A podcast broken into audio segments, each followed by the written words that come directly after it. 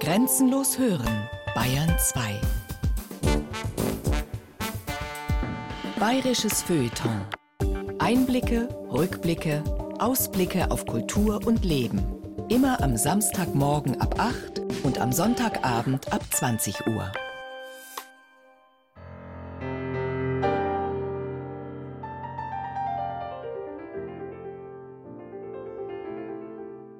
Der Herr Michael Karl Borromäus Schäfbeck war gerade 53 Jahre, vier Monate und einen Tag alt, als ihn an einem schönen Oktobernachmittag ein Schlaganfall aus diesem Leben abrief. Mitten in voller Kraft und bei segensreicher Tätigkeit ereilte es ihn im Kaffeehaus, in Gesellschaft seiner drei besten Freunde beim Tarock. Er hatte eine Zigarre im Munde, das schönste Herz-Solo in der Hand. Da plötzlich sah er, wie seine Spielgenossen leichenblass wurden, wie sie ihn anstarrten und wie sie die Karten wegwarfen. Er wollte noch schimpfen, weil ihn das schöne Spiel reute. Da fiel ihm die Zigarre aus dem Munde. Er wollte noch die Ast rumpfen, da machte er eine Bewegung nach rückwärts. Er wollte sich noch dagegen stemmen, da fiel er unter den Tisch. Aue! Sakra, den hat's! So tönte es aufgeregt an sein Ohr. Und in das unverfälschte Münchnerisch der Freunde und Kaffeehausbesucher mischte sich aus den höheren Sphären das tadellose Hochdeutsch der singenden Engel und Cherubime. Großer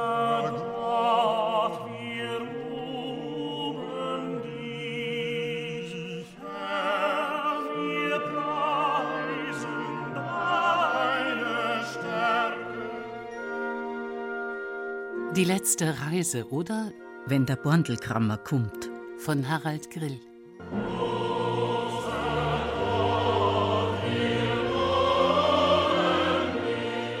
Herumgeschleudert zwischen uferlosem Schrecken und schweißtreibender Angst, glaubte Herr Schäfbeck jeden Augenblick sein Urteil zu vernehmen.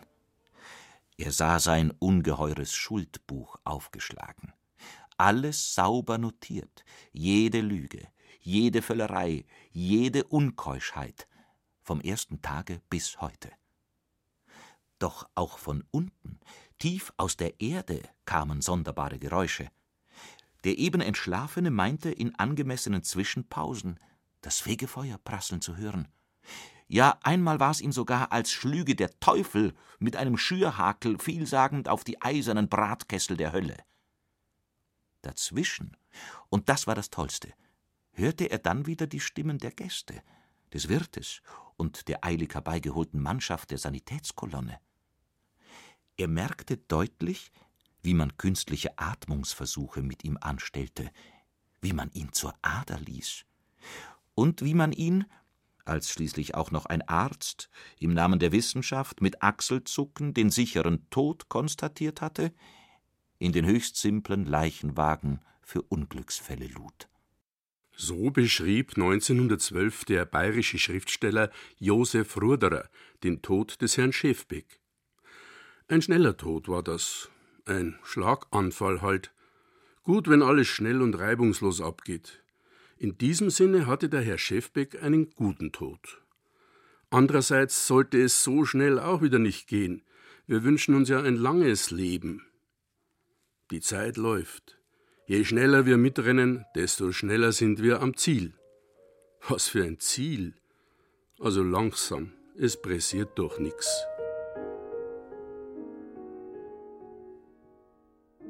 Wann in meinem Leben bin ich eigentlich dem Tod zum ersten Mal begegnet? Es war in den 1950er Jahren, als mein niederbayerischer Großvater starb. In der Erinnerung bleibt weniger der Großvater, der eh kaum mit mir gesprochen hatte, in der Erinnerung bleiben der heiße Augusttag und die klebrigen Rahmbonbons, die er mir aus dem Krankenbett heraus nach einem Griff in die Nachttischschublade in die Hand gedrückt hatte. Vom Tod habe ich damals noch keine Ahnung gehabt. Hatte ihn bis dahin nur bei einem totgeborenen Ferkel mitbekommen, dass der Onkel Sepp im Misthaufen vergraben hat. Mir war das ganz normal vorgekommen. Mein Großvater hat noch bis Weihnachten gelebt. Er ist aufgebahrt worden, aber ich habe ihn nicht sehen dürfen. Meine Eltern wollten den Tod fernhalten von mir. Trotzdem, er war immer da. Eine Fülle von Bildern kommt mir jetzt in den Sinn. Die gerahmten Fotografien auf dem Küchenbuffet meiner schlesischen Oma, vor denen standen immer Blumen. Ihr Sohn Siegfried und ihr Bruder Alfred, beide gefallen und vermisst in Russland. Es gab keine Gräber, nur ihre Namen auf dem Hengersberger Kriegerdenkmal. Die kleinen weißen und roten Kriegsgräberkerzen fallen mir ein, die wir in der Schule für zehn Pfennige an Weihnachten kaufen konnten. Mit einer schwarzen Banderole, auf der drei weiße Kreuze waren. Ein großes und auf jeder Seite ein kleineres. Die Oma stellte sie aufs Buffet und zündete sie an Weihnachten an. Dann der Tod meines Vaters 1966, da war er 39. Die Ärzte des Versorgungsamtes hatten ihm 140 Prozent Kriegsbeschädigung attestiert. Da war ich 15 und ich war dabei, als er im Regensburger Josefskrankenhaus gestorben ist. Er hat zuletzt so viel Blut verloren. Noch heute klebt dieser Blutgeruch an meinem Gaumen, wenn ich dran denke. Mein Schwiegervater ist an einem Krebsleiden gestorben, daheim und wenige Tage nach ihm an Herzversagen meine schlesische Großmutter bei den Barmherzigen Brüdern in Regensburg. Das war 1978. Bei meinem Schwiegervater dauerte das Sterben fast ein Vierteljahr. Er war 63 und bei meiner Großmutter nur wenige Tage. Sie war 80, als sie starb. 2016 dann der Tod meiner Mutter. Sie war 88 und am Ende schwer dement. Ich hatte Jahre zuvor mit ihr die Patientenverfügung ausgefüllt. Als ihr Tod vor der Tür stand, vereinbarten meine Schwester, meine Frau, mein Schwager und ich einen Termin mit ihrer Hausärztin. Wir waren uns mit ihr einig, nicht die Verlängerung der Überlebenszeit um jeden Preis sollte im Vordergrund der Behandlung stehen, sondern die Lebensqualität unserer Mutter. Und dann mussten wir erleben, wie viel vom Taktgefühl und von der Ausbildung des Pflegepersonals abhängt. In der Palliativsituation war ich persönlich zu schwach, um mich gegen zwei resolut auftretende Pflegerinnen durchzusetzen. Sollte ich über der sterbenden Mutter einen Streit durchfechten? Die Pflegerinnen verweigerten die Gabe des Morphins und der Aufheller, und das trotz schriftlicher Anweisung der Ärztin. Der Tod der Mutter verfolgt mich bis heute. Nein, weniger ihr Tod, mehr die Art und Weise, wie sie sterben musste.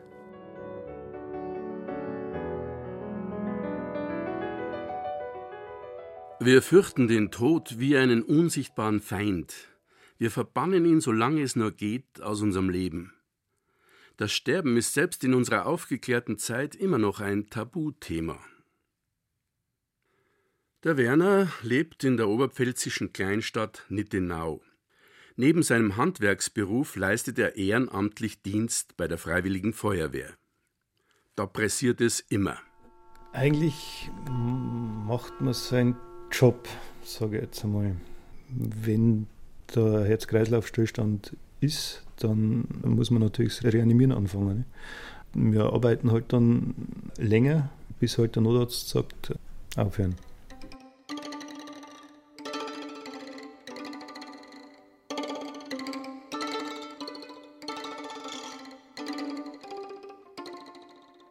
Bei Unfällen, egal ob im Straßenverkehr, am Arbeitsplatz oder daheim in der Wohnung, muss es einfach immer ganz schnell gehen. Für 90 Prozent der Schwerverletzten kommen nach einem Unfall lebensrettende Sofortmaßnahmen zu spät. Ein Drittel der Bevölkerung hat nicht einmal eine Ausbildung in Erster Hilfe. Und die Hälfte aller Teilnehmer an einem Erste-Hilfe-Kurs fühlt sich an einer Unfallstelle unsicher und ratlos. Aus diesem Grund wurde 1998 im Bayerischen Rettungsdienstgesetz eine rechtliche Grundlage für Notfallhelfer geschaffen, genannt First Responder. Feuerwehren sind durch ihre flächendeckende Präsenz und qualifizierte Ausbildung besonders gut geeignet, die Zeitspanne von Notruf bis zur qualifizierten Ersten Hilfe zu überbrücken. Noch einmal zum Werner. Er hat sich systematisch für die Arbeit als Notfallhelfer ausbilden lassen und konnte im Rahmen unzähliger Einsätze mithelfen, Verletzten das Leben zu retten. Dabei wurde er immer wieder mit dem Tod konfrontiert. Keine einfache Aufgabe.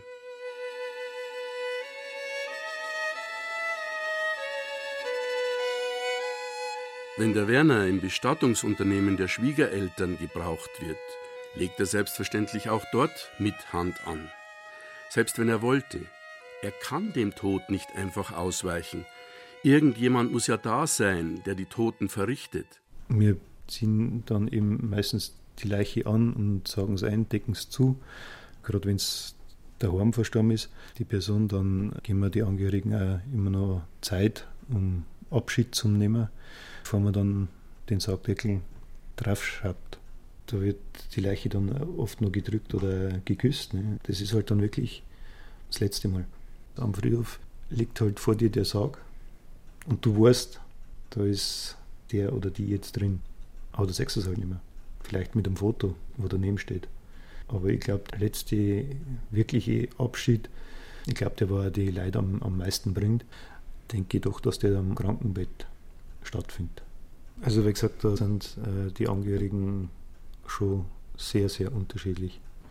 Es gibt Leute, die interessiert es überhaupt nicht, wenn wir da sind. Die rennen halt dann im Handy umeinander und telefonieren. Obwohl das auch gerade erst vor kurzem passiert ist. Und wieder andere können nicht loslassen dann. Ne? Brauchen einfach eine Zeit.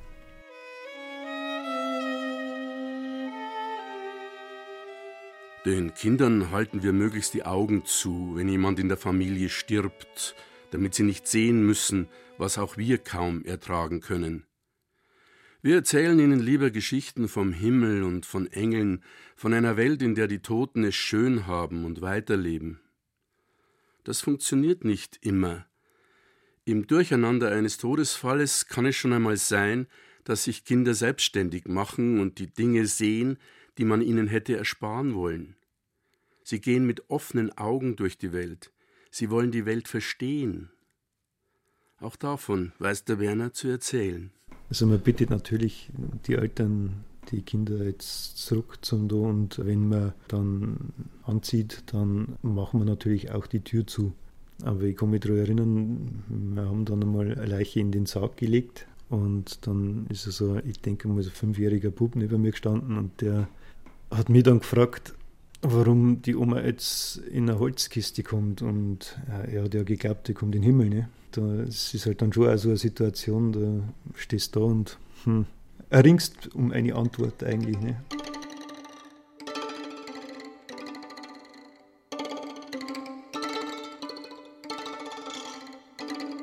Während des Gesprächs mit dem Werner beschleicht mich zwischendurch das Gefühl, ich sei in einen tabuisierten Raum eingetreten. Diese Erlebnisse zwischen Leben und Tod müssen einem doch bis in den Schlaf hinein nachschleichen. Also es ist jetzt einmal vorgekommen, war ein relativ guter Bekannter, mit dem ich am Tag zuvor auch noch weg war. Wir sind dann über die Nachbarwohnung in die brennende Wohnung über die Balkontür eingestiegen, mit dem Pressluftatmer am Boden dahin gekrochen weil in so einem Raum ist dann relativ heiß und am Boden ist halt am kühlsten. Man sagt nicht wirklich viel, das ist eben auch am Boden am besten, weil der Brandrauch halt auch aufsteigt und dann kreigelt man, er hier und mittendrin war sein Gesicht vor mir. Das hat mir eigentlich auch dann die meisten schlaflosen Nächte bereitet, sage ich jetzt einmal. Es war so, dass wenn ich in der Nacht aufgestanden bin, um aufs Klo zu gehen, habe ich genau von meinem Badfenster aus eigentlich auf den Balkon hin gesehen, wo das eigentlich war. Und auch wenn du jetzt halt geschlafen hast und nicht dran gedacht hast, bist du aufgestanden, hast fürs Fenster ausgeschaut und hast dran gedacht.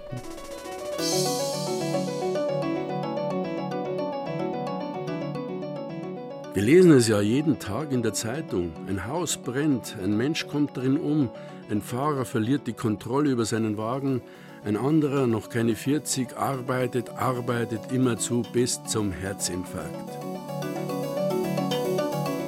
Das Leben rauscht so schnell vorbei.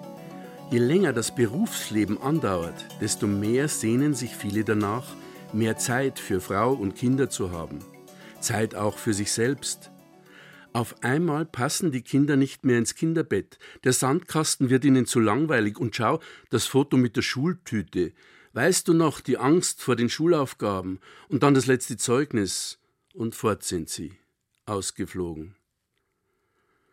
Zeit, den Ablauf der Jahreszeiten zu beobachten, den Amseln beim Balzgesang zuzuhören, sie beim Nestbau zu beobachten und zu staunen, wenn Mitte Juli auf einmal ihr Gesang verstummt.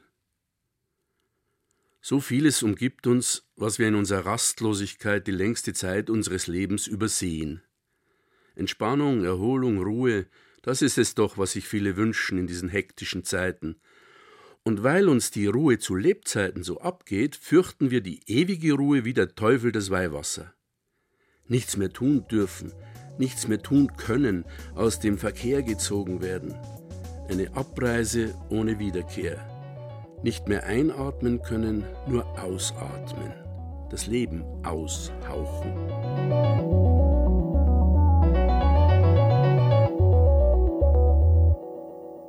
Wenn es schon sein muss, und es muss ja sein, dann wenigstens lass es schnell geschehen. O Herr, lass uns nicht lange leiden. Anfang und Ende, Leben und Tod sollen zusammenpassen. Das ist gerade in Zeiten der Intensivmedizin mit ihren technischen Möglichkeiten gar nicht so einfach. Denn Ärzte haben sich verpflichtet, menschliches Leben zu erhalten. Daraus ergibt sich in der Palliativmedizin ein Problem. Aktive Sterbehilfe ist untersagt. Aber wie steht es mit dem Unterlassen lebensverlängernder Maßnahmen, wenn nicht die geringste Möglichkeit besteht, einen Todkranken zu retten?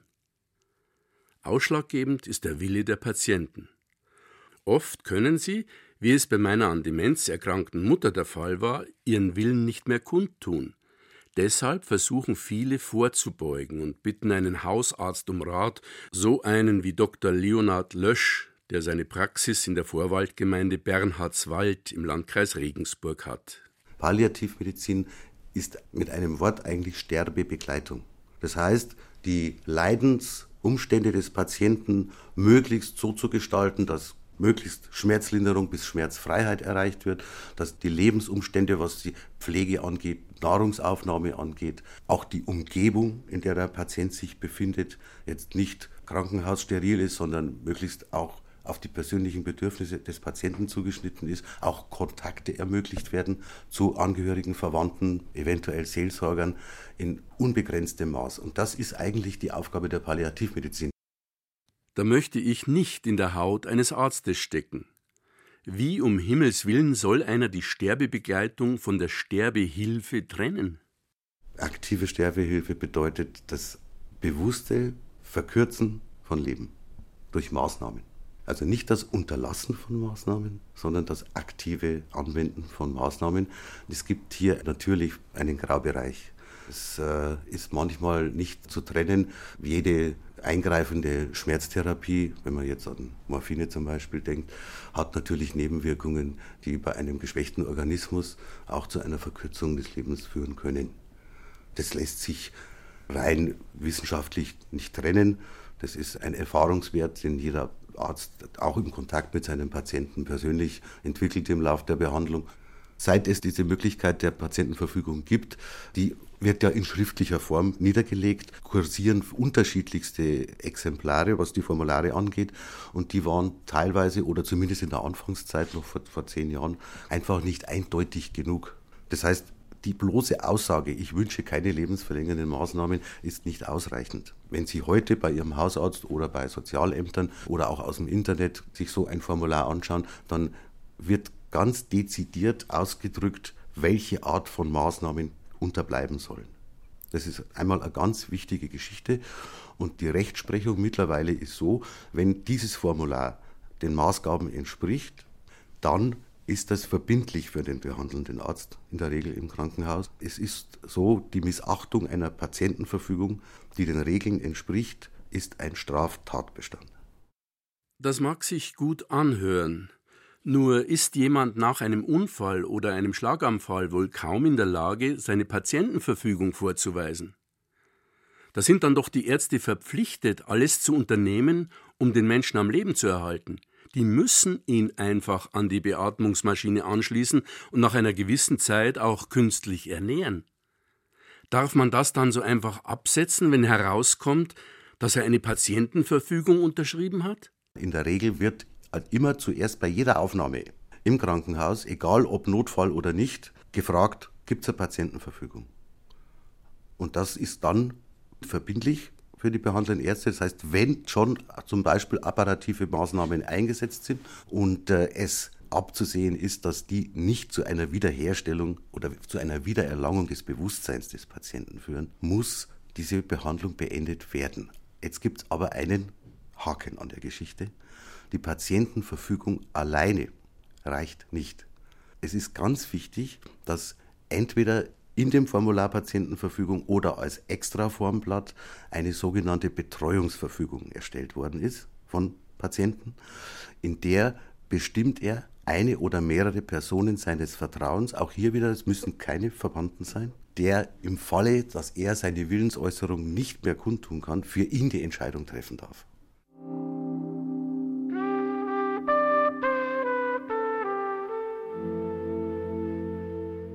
Sterben ist eine schwierige Sache. Ich frage mich manchmal, kann man das Abschied nehmen und das Loslassen üben? Kann man sich in irgendeiner Form darauf einstellen, ganz egal, ob als Vorbereitung aufs eigene Sterben oder auf das Verhalten als Angehöriger? Dass ich zum Beispiel sage, wenn ich diese Situation einmal auf mich zukommen sehe, dann mache ich es so oder so oder so. Oft denk ich an den Tod, den Herben, und wie am End ich's ausmach. Ganz sanft im Schlafe möcht ich sterben und tot sein, wenn ich aufwach. Karl Spitzweg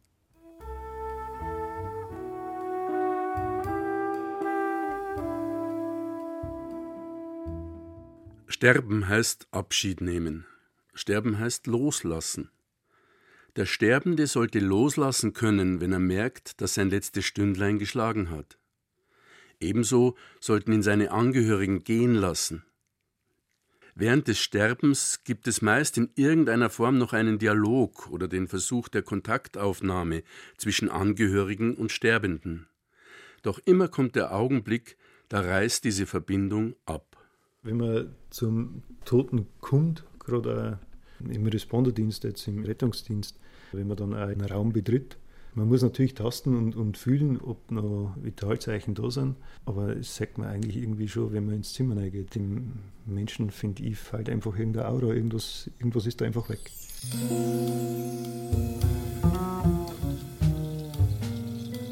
Manche Leute sind sich ganz sicher, es gibt Vorboten des Todes. Bäume, die zur falschen Zeit blühen, Träume, unerklärliche Vorgänge, zum Beispiel eine Tür, die sich nicht mehr schließen lässt. Auch Vögel wie Raben, Krähen und Elstern werden häufig genannt. Der Schriftsteller Oskar Maria Graf erzählt in einer Episode seines Dorfromans Die Chronik von Flechting vom Tod einer Wöchnerin. Eine Elster flog einmal um das Rothäusel herum. Der Humpelmeier kratzte sich am Hinterkopf und murmelte bedenklich Aue, Aue, da passiert was.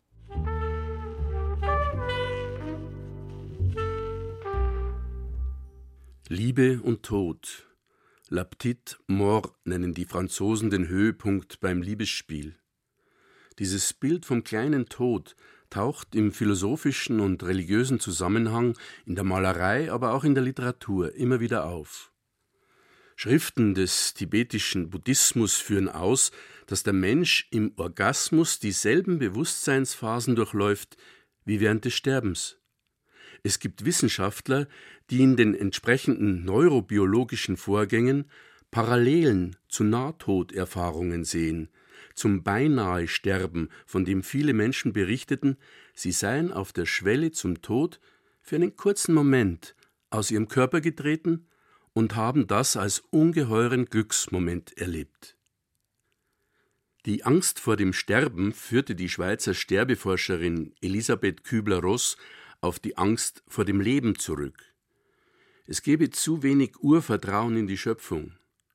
Das sei bei den alten Indianern, den Aborigines in Australien, den alten Leuten in Hawaii, aber auch bei den alten Bauern in Europa ganz anders gewesen. Sie schauten am Ende ihres Lebens auf ihr Land und auf ihre Arbeit und wussten, dass sie sinnvoll gelebt haben. Mit dieser Gewissheit habe man keine Angst vor dem Tod. Ein authentisches Leben sei die beste Voraussetzung für ein gutes Sterben, meinte die Sterbeforscherin. Sie hat die Erlebnisse von Hunderten von Sterbenden protokolliert und gesammelt. Ihr Resümee? Der Moment des Todes ist ein befreiendes, schönes Erlebnis. Man löst sich von seinem Körper, der vielleicht im Bett liegt, man beobachtet ihn von oben, ohne Angst und ohne Schmerzen und ohne Heimweh. Sterbende haben Glücksgefühle. Sie lösen sich von ihrem Körper wie ein Schmetterling aus seinem Kokon. Der Glückszustand der Transformation vom körperlichen zum körperlosen Zustand ist unbeschreiblich schön. Die Angst vor dem Tod ist eine künstliche Angst, die erst mit dem technischen Fortschritt in den letzten 200 Jahren gekommen ist. Mit der Technologie und der Apparatemedizin, mit der Entfremdung in den Familien, mit der Abwesenheit von spirituellen und religiösen Ritualen. Sterben, das ist, als würde man bald in die Ferien fahren, ich freue mich schon unheimlich. Elisabeth Kübler-Ross war überzeugt, dass sie auf der anderen Seite alle Menschen wieder treffen würde, die sie je geliebt hatte. Manche tun die Sterbeforscherin als Esoterikerin ab, aber auch die seriöse Forschung nimmt sich längst dieser Phänomene an und nennt sie Nahtod oder Todesnähe-Erlebnisse. Es wird von einem Moment berichtet, in dem das ganze Leben blitzartig wie ein Film vor dem inneren Auge abläuft. In der Hälfte aller Berichte taucht eine Mauer oder Grenze auf, welche die Betroffenen akzeptieren müssen, wenn sie nicht endgültig sterben wollen. Auch von einem Tunnel, an dessen Ende ein Licht sichtbar wird, ist öfters die Rede. In manchen Nahtoderfahrungen gelten die Reanimierungsmaßnahmen als Auslöser für die Rückkehr ins Leben. Ein Grund kann aber auch die bewusste Entscheidung sein, weiterleben zu wollen.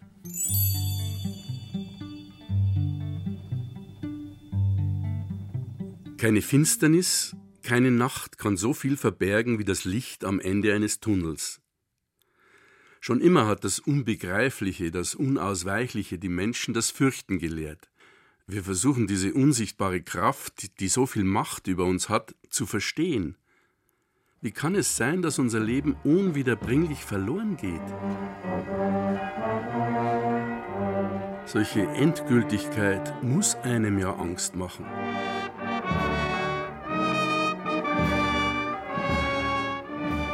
Bei Beerdigungen in Niederbayern habe ich oft erlebt, dass eine Blaskapelle am Grab herzzerreißend traurige Stücke gespielt hat.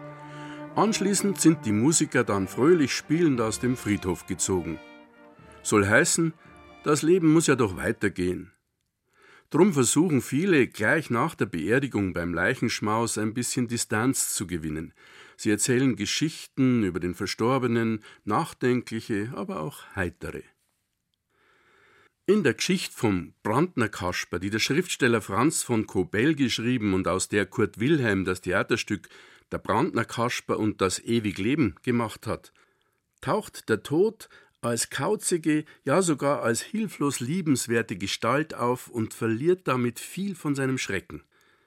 Als Borndelkramer bleibt er angsteinflößend, wird aber durch die Vermenschlichung sichtbar, fast greifbar, mehr noch begreifbar.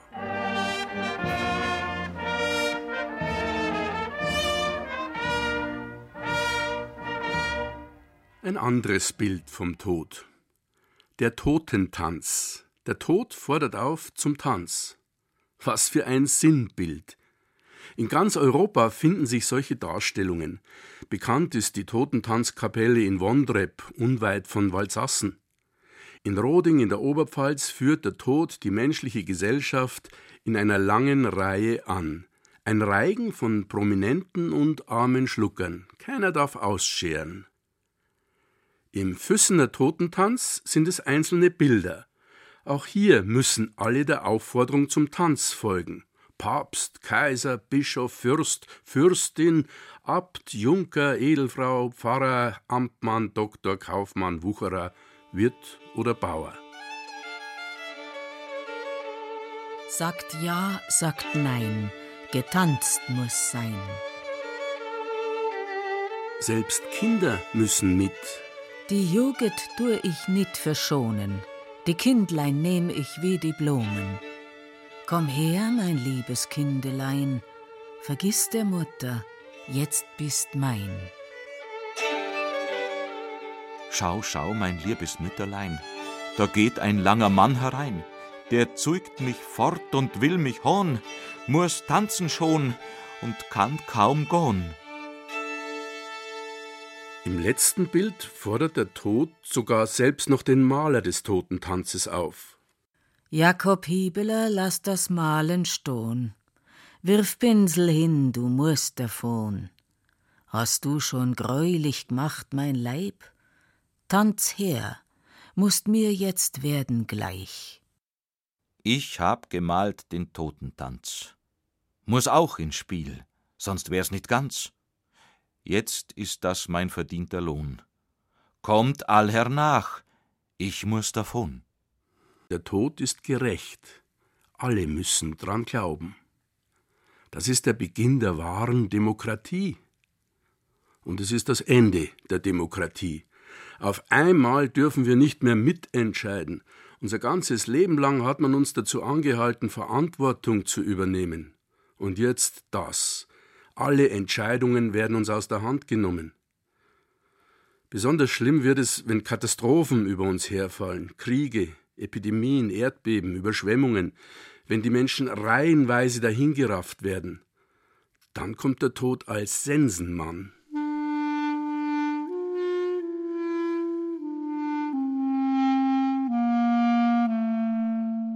Es ist ein Schnitter, heißt der Tod hat Gewalt vom höchsten Gott. Heut wetzt er das Messer, es schneit schon viel besser. Bald wird er dreinschneiden, wir müssen's nur leiden. Hüte dich, schöns Blümelein.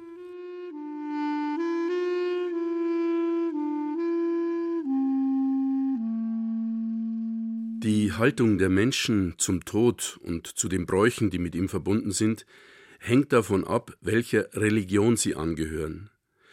Wenn vom Sterben und vom Tod die Rede ist, geht man in Bayern meist vom Totenbrauchtum der Katholiken aus. Die Altbayern und Teile Frankens sind schließlich über viele Jahrhunderte sehr stark vom Katholizismus geprägt worden. Heute sind nur noch 55 Prozent der Bayern katholisch.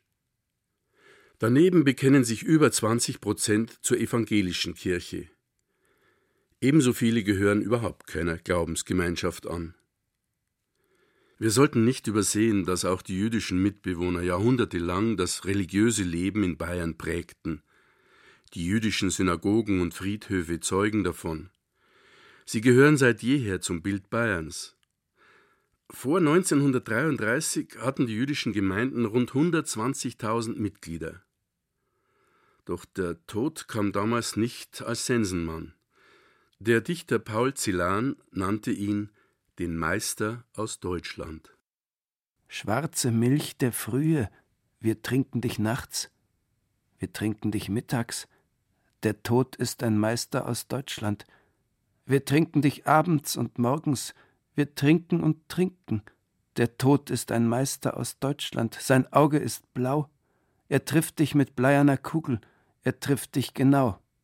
Nach dem Holocaust war nur noch eine kleine Gruppe bayerischer Juden übrig. Erst nach einer Zuwanderungswelle aus den Ländern der ehemaligen Sowjetunion stieg ihre Zahl bayernweit wieder auf ungefähr 18.000. Daneben wächst unübersehbar die Zahl der Muslime. Über fünf Millionen leben zurzeit in Bayern. Auch sie prägen das religiöse Leben in unserem Land. Für den frommen Muslim stellt der Tod nicht nur das natürliche Ende, sondern auch den Höhepunkt des Lebens dar. Der sterbende Muslim ist im Begriff, zu Allah zurückzukehren, um Rechenschaft über seinen Glauben abzulegen. Im Koran erscheint in der Sure 32 Absatz 11 ein Todesengel.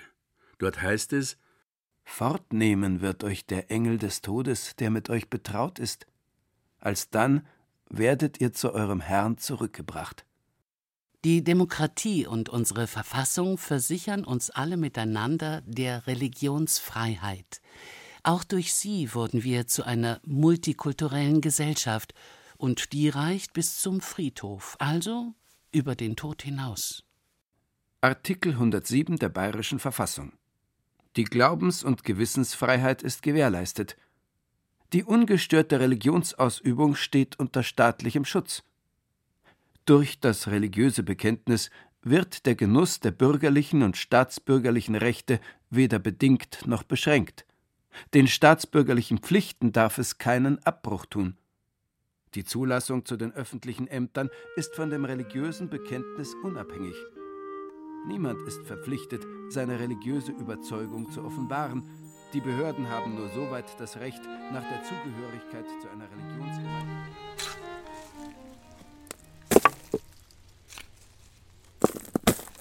Aus der Erde sind wir genommen, Erde sollen wir wieder werden. Erde zu Erde, Asche zu Asche, Staub zu Staub. Ruhe in Frieden. In Zeiten der mobilen Gesellschaft passt für das Sterben vielleicht am besten das Bild von der letzten Reise. Wir haben es ja in der Gegenwart mit aktiven, mobilen Menschen zu tun. Ob sie in den Urlaub hetzen oder von Termin zu Termin, sie sind immer unterwegs. So könnte man auch im Tod der Angehörigen eine Art Abreise sehen. So gesehen wäre die versöhnlichste Form der Reise die Heimkehr. Auch bei den Buddhisten ist dies die letzte Stufe der Seelenwanderung. Nicht die erzwungene Heimkehr, sondern die eines Menschen, der mit sich im Reinen ist, der seine große Lebensreise hinter sich hat. Nicht alles gesehen, aber viel genug. Nicht alles erlebt, aber viel genug. Nicht alles gut gemacht, aber so viel wie möglich.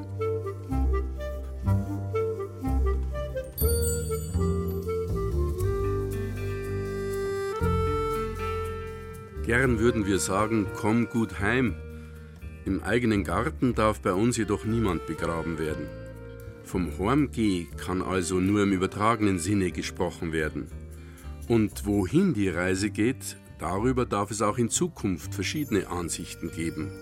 Fest steht, nach der ganzen Hetz, wenn man sich von den Reisebegleitern verabschiedet hat, tritt Ruhe ein.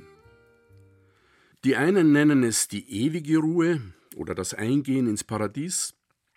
Für andere heißt es schlicht aus ist und gar ist und schad ist, das war ist. Zu Lebzeiten geht es erst einmal darum, mit dem Tod zurechtzukommen. Da plagt zu manche oder manchen die Angst vor der Hölle. Was wird danach sein? Kommt dann die große Abrechnung? Jedenfalls hören der Spaß und die Hakelei mit dem Borndelkramer auf. Für die Katholiken gibt es da so eine Art Pufferzone, die letzte Chance einer Weichenstellung, damit die Reise nicht in der Hölle, sondern im Himmel endet, im Paradies, wo endlich einmal für alle alles passt. Von der katholischen Idee des Fegefeuers ist die Rede. Arme Seelen, die noch eine Zeit lang unterwegs sind, Wartesäle, Bahnhöfe und Flughäfen fallen mir ein. Lange reichte die Macht der katholischen Kirche über das Diesseits hinaus. Sie baute die Idee des Fegefeuers mit dem Ablasshandel zur gewinnbringenden Geschäftsidee aus. Da hieß es, Christus und die Heiligen hätten durch ihre frommen Werke einen Schatz von Verdiensten angehäuft, mehr als für sie notwendig gewesen sei, um in den Himmel zu kommen. Von diesem Vorrat an Anrechten auf einen baldigen Platz im Paradies könne man für seine Angehörigen und für sich selbst Anteile, quasi wie Aktien, käuflich erwerben. Unter anderem damit führten die katholischen Kirchenoberen leichtfertig das Auseinanderbrechen der christlichen Glaubensgemeinschaft herbei. Dabei ist die Idee eines Aufenthaltsraumes für die armen Seelen, die Idee, den Verstorbenen vorübergehend Heimat zu geben und sie wegen ihrer Fehler nicht gleich in Grund und Boden zu verdammen, gar nicht so unsympathisch.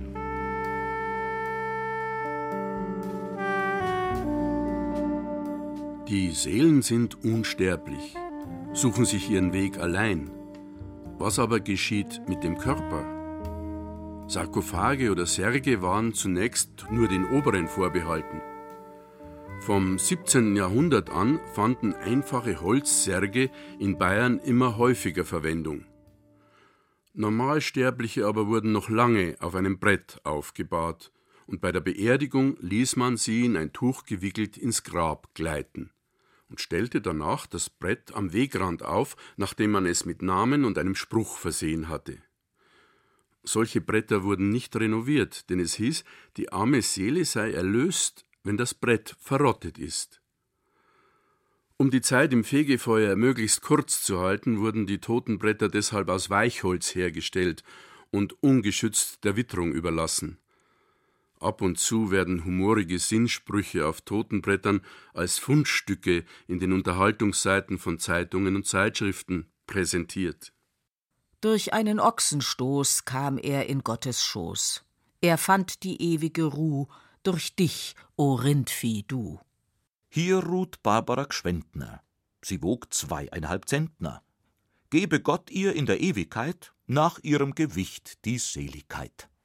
Obwohl heute alle Verstorbenen in Särgen oder Urnen bestattet werden, gibt es die Totenbretter immer noch. Sie werden heutzutage wie Matterln am Wegrand aufgestellt, einfach zur Erinnerung an den Verstorbenen. Zu schnell gelebt, da wird der Tod zum Gegenverkehr. Mit hoher Geschwindigkeit rast du ihm entgegen. Zu langsam unterwegs, da wird einer ungeduldig hinter dir. Der Tod setzt an zum Überholen. Vor ein paar Jahren im Mai hat er sich trennt. Und allerweil wieder um die Zeit stingen da im Senfglasel frische Himmelschlüssel. Aber er hat der Zündschlüssel gelangt zum Aufsperren vom Himmel.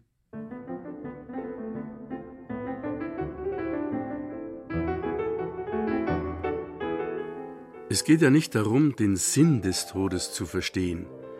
Es geht immer wieder von neuem darum, eine bildhafte Vorstellung für ihn zu finden. Sinnbilder, mit denen wir ihm einen Platz in unserem Leben einräumen können, damit wir ihn nicht ständig verdrängen müssen. Auch aus diesem Grunde machen sich viele Menschen auf die Suche nach einer Alternative zum herkömmlichen Friedhof. Viele wollen nicht noch im Tod ihren Reichtum zur Schau stellen. Sie sind auf der Suche nach einer schlichten und zugleich würdigen Art von Bestattung. Gleichen doch manche Friedhöfe großen Parkplätzen, auf denen die Toten abgelegt werden, einer neben dem anderen in Gräbern, die oft genug Luxuskarossen gleichen, oder in Urnenfächern, die wie Schließfachwände auf Bahnhöfen ausschauen. Der Diplomkaufmann Jürgen Kölbel hatte, als sein Vater starb, die Vision eines Naturfriedhofs, denn sein Vater war ein Waldgänger und Wanderer gewesen. Da geht es nicht darum, dass jetzt ein Verstorbener irgendwo abgelegt wird und dort sein Grab oder, ein bestehendes Grab genutzt wird, sondern dass hier eine Individualität erhalten wird. Also dass man selber bestimmt, wo und in welchem Bereich man gerne liegen will. Und das hat man hier im Naturfriedhof die Möglichkeit, viele Plätze zu entdecken. Das ist ja nicht so, dass hier vorgefertigte Stellen Pflicht sind, sondern man kann im jeden Platz auch wirklich auswählen. Also ob es jetzt ein Baum ist, den man sucht, oder einen Felsen, den man sucht, oder ein sonstiges Plätzchen da, wo man sagt, hier soll der Platz für meine letzte Ruhe entstehen, hier wird er auch dann zur Verfügung gestellt. Es gibt viele neue Formen für letzte Ruhestätten. Der Fantasie sind fast keine Grenzen mehr gesetzt. Fast denn die Bestattungsgesetze der Bundesländer legen fest, dass nur juristische Personen des öffentlichen Rechts Träger von Friedhöfen sein dürfen. Damit sind die Gemeinden und Glaubensgemeinschaften zuständig.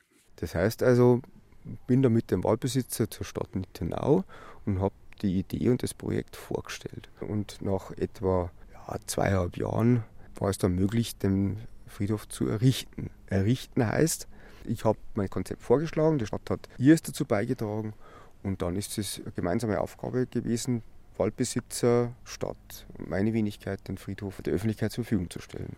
Ja, die Kirche war damit dann im Endeffekt auch dann einverstanden und hat den Friedhof auch geweiht. Rauskam ein wunderschöner Naturfriedhof, der für alle Religionen offen ist, für alle Menschen offen ist, und somit auch jeder, wenn er auch den Wunsch hat, eine geistliche Begleitung zu haben, auch wir ihm das erfüllen können. Der Naturfriedhof Schlosswald oberhalb von Schloss Stefling über dem Regental mit Blick zum Arber in den bayerischen Wald ist für so manchen, der dem Tode nahe ist, vielleicht zur Projektion eines Sehnsuchtsorts geworden. Am Eingang ein Andachtspavillon, daneben ein hohes Holzkreuz, das ins Flusstal hinunter zu grüßen scheint. Naiv wie ich bin, stelle ich mir die Pflege so eines Naturfriedhofs recht unkompliziert vor. Der Wald ist ja jetzt schon so wunderschön, der kann bleiben, wie er ist. Da gibt's nicht viel zu tun. Der Wald, so wie Sie den jetzt da sehen, wenn wir dahinter stehen, schaut sehr natürlich aus, fast unberührt, hat aber Pflege im Hintergrund. Wir müssen schon dafür sorgen, dass die Grabstätten auch erreichbar bleiben, dass sie nicht zuwachsen, dass keine Bodenstauden sich breit machen durch Windflug und sonst was, die einfach dann die Grabstätten zubuchern würden. Wenn sie die lange Liegefristen beachten, fängt bei 30 an, geht bis 90 und dann, wenn die Grabstätten verlängert werden, also theoretisch können 200 Jahre die Grabstätten auch erhalten bleiben. Das heißt, um 200 Jahre einen Wald so in dem Erscheinungsbild zu lassen, wie die Menschen ihn vorgefunden haben, das braucht schon ein bisschen Pflege. Das soll natürlich nicht auffallen, das ist ja genauso richtig. Man soll immer den Eindruck haben, der Wald ist so, wie er ist und er ist immer schön. Und natürlich haben wir hier auch einen öffentlichen Raum, das heißt Verkehrssicherung. Das ist das größte Problem. Man hört einen Specht klopfen. Auch die Bäume können dem Kreislauf des Lebens nicht entrinnen, werden und vergehen. Was passiert, wenn sich jemand einen Baum ausgesucht hat, unter dem er begraben sein wollte, und dann stirbt der Baum über ihm ab? Dann muss der Baum weg. Sollte der Baum genutzt werden als Grabstätte, haben die Nutzungsberechtigten natürlich auch einen Satzanspruch, der ist im Preis mit dabei. Das heißt, es wird an derselben Stelle der gleichwertige, gleiche Baum gepflanzt. Während wir so durch den Schlosswald schlendern, erkenne ich, dass in diesem Naturfriedhof noch ein zweiter, ein virtueller Friedhof steckt, wie in einer russischen Babuschka-Puppe. Die Gräber sind genau registriert. Die werden auf einen Zentimeter genau werden die, die Urnen dann eingemessen. Über ein GPS ist es genau eingemessen. Dann sind Codes an den einzelnen Grabstätten, wo man dann über einen QR-Code-Reader oder über das Internet auch Informationen über das Grab abrufen kann. Ob es Bilder sind oder vom Grab selbst oder dann auch über die Verstorbenen gewisse Sachen abrufen kann, wenn die Hinterbliebenen es wollen oder der Verstorbene zu Lebzeiten das gewollt hat. Bilder Lieblingsmusik, alles mögliche. Also alles, was mit dem Leben und dem Sterben zu tun hat, ist hier in diesem natürlichen Wald auch vereint. Also man Natur und Technik. Und wenn ich reingehe, sehe ich nur die Natur. Das heißt, man kann auch dann, wenn man in China wäre, auch das Grab seiner Familie anschauen.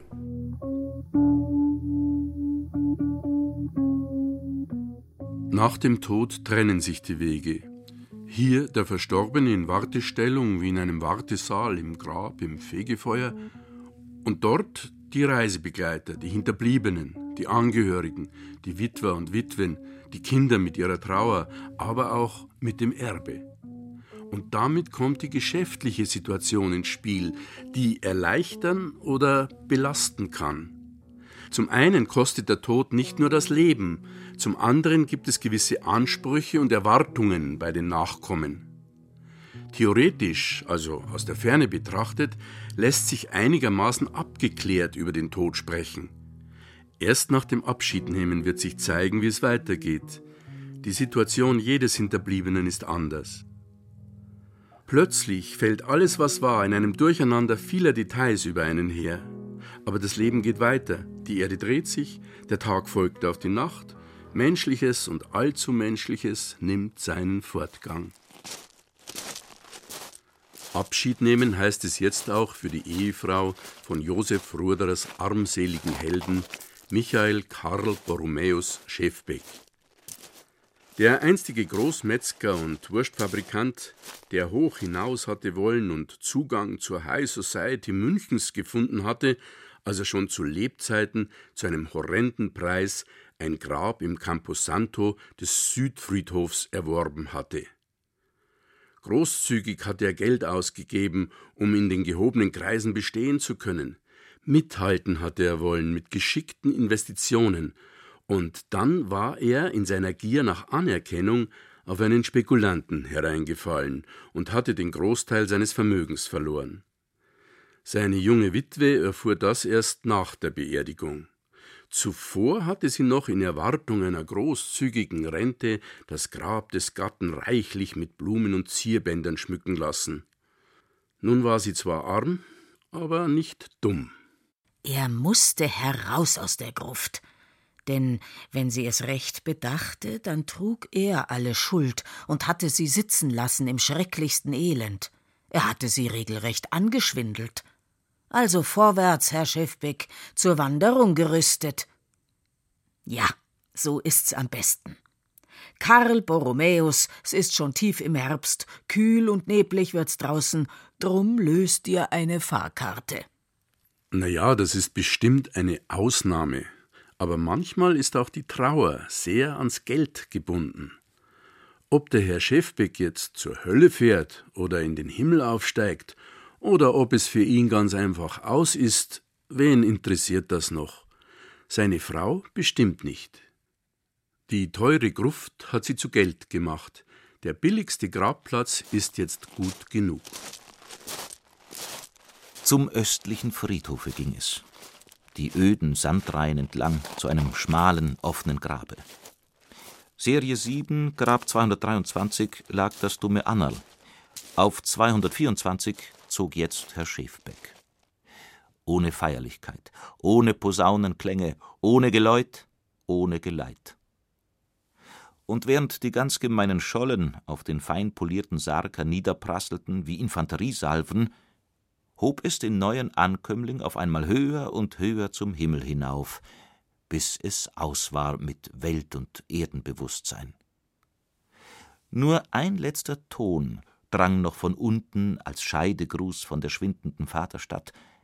Der kam von den drei Tarockbrüdern, die gleichgültig an dem zugeworfenen Grabe standen, die Hände in der Tasche, die Zigarren im Munde. Was hab ich denn gesagt? fragte der Erste. Haben Sie ja gleich gewusst, lachte der Zweite. Recht ist am Gesching, meinte der Dritte und in das unverfälschte Münchnerisch der ehemaligen Freunde mischte sich aus den höheren Sphären bereits wieder das tadellose Hochdeutsch der singenden Engel und Cherubime.